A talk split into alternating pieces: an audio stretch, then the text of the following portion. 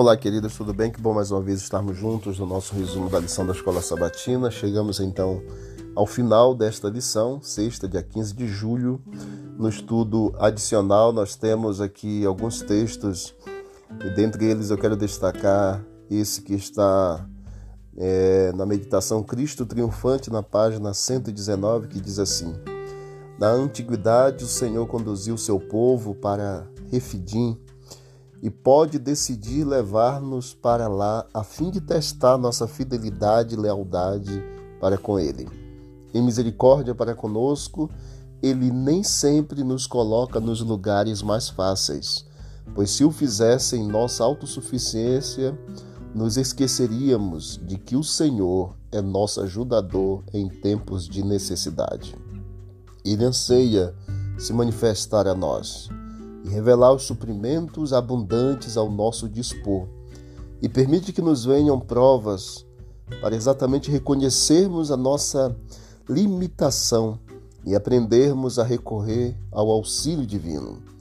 Ele faz verter da rocha águas refrescantes. Algumas perguntas para nossa reflexão.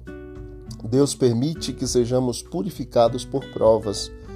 Contudo, como entender as provas que parecem não ter valor, como por exemplo, uma morte repentina por acidente? Você já foi levado a lugares desagradáveis? Por que eram desagradáveis estes lugares?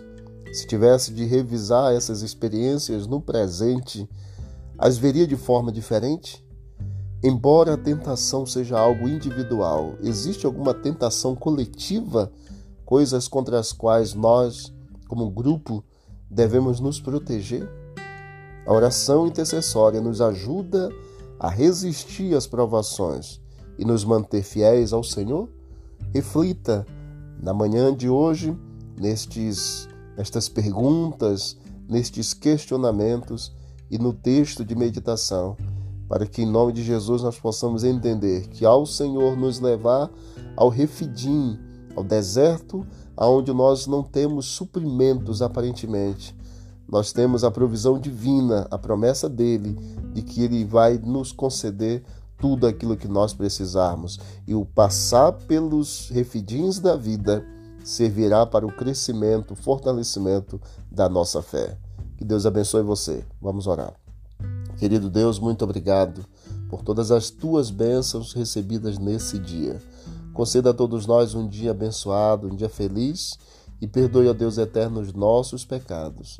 Obrigado pelos refidins, pelas lutas, pelas provas que passamos porque elas nos ajudam a nos preparar cada vez mais para o encontro com o Senhor.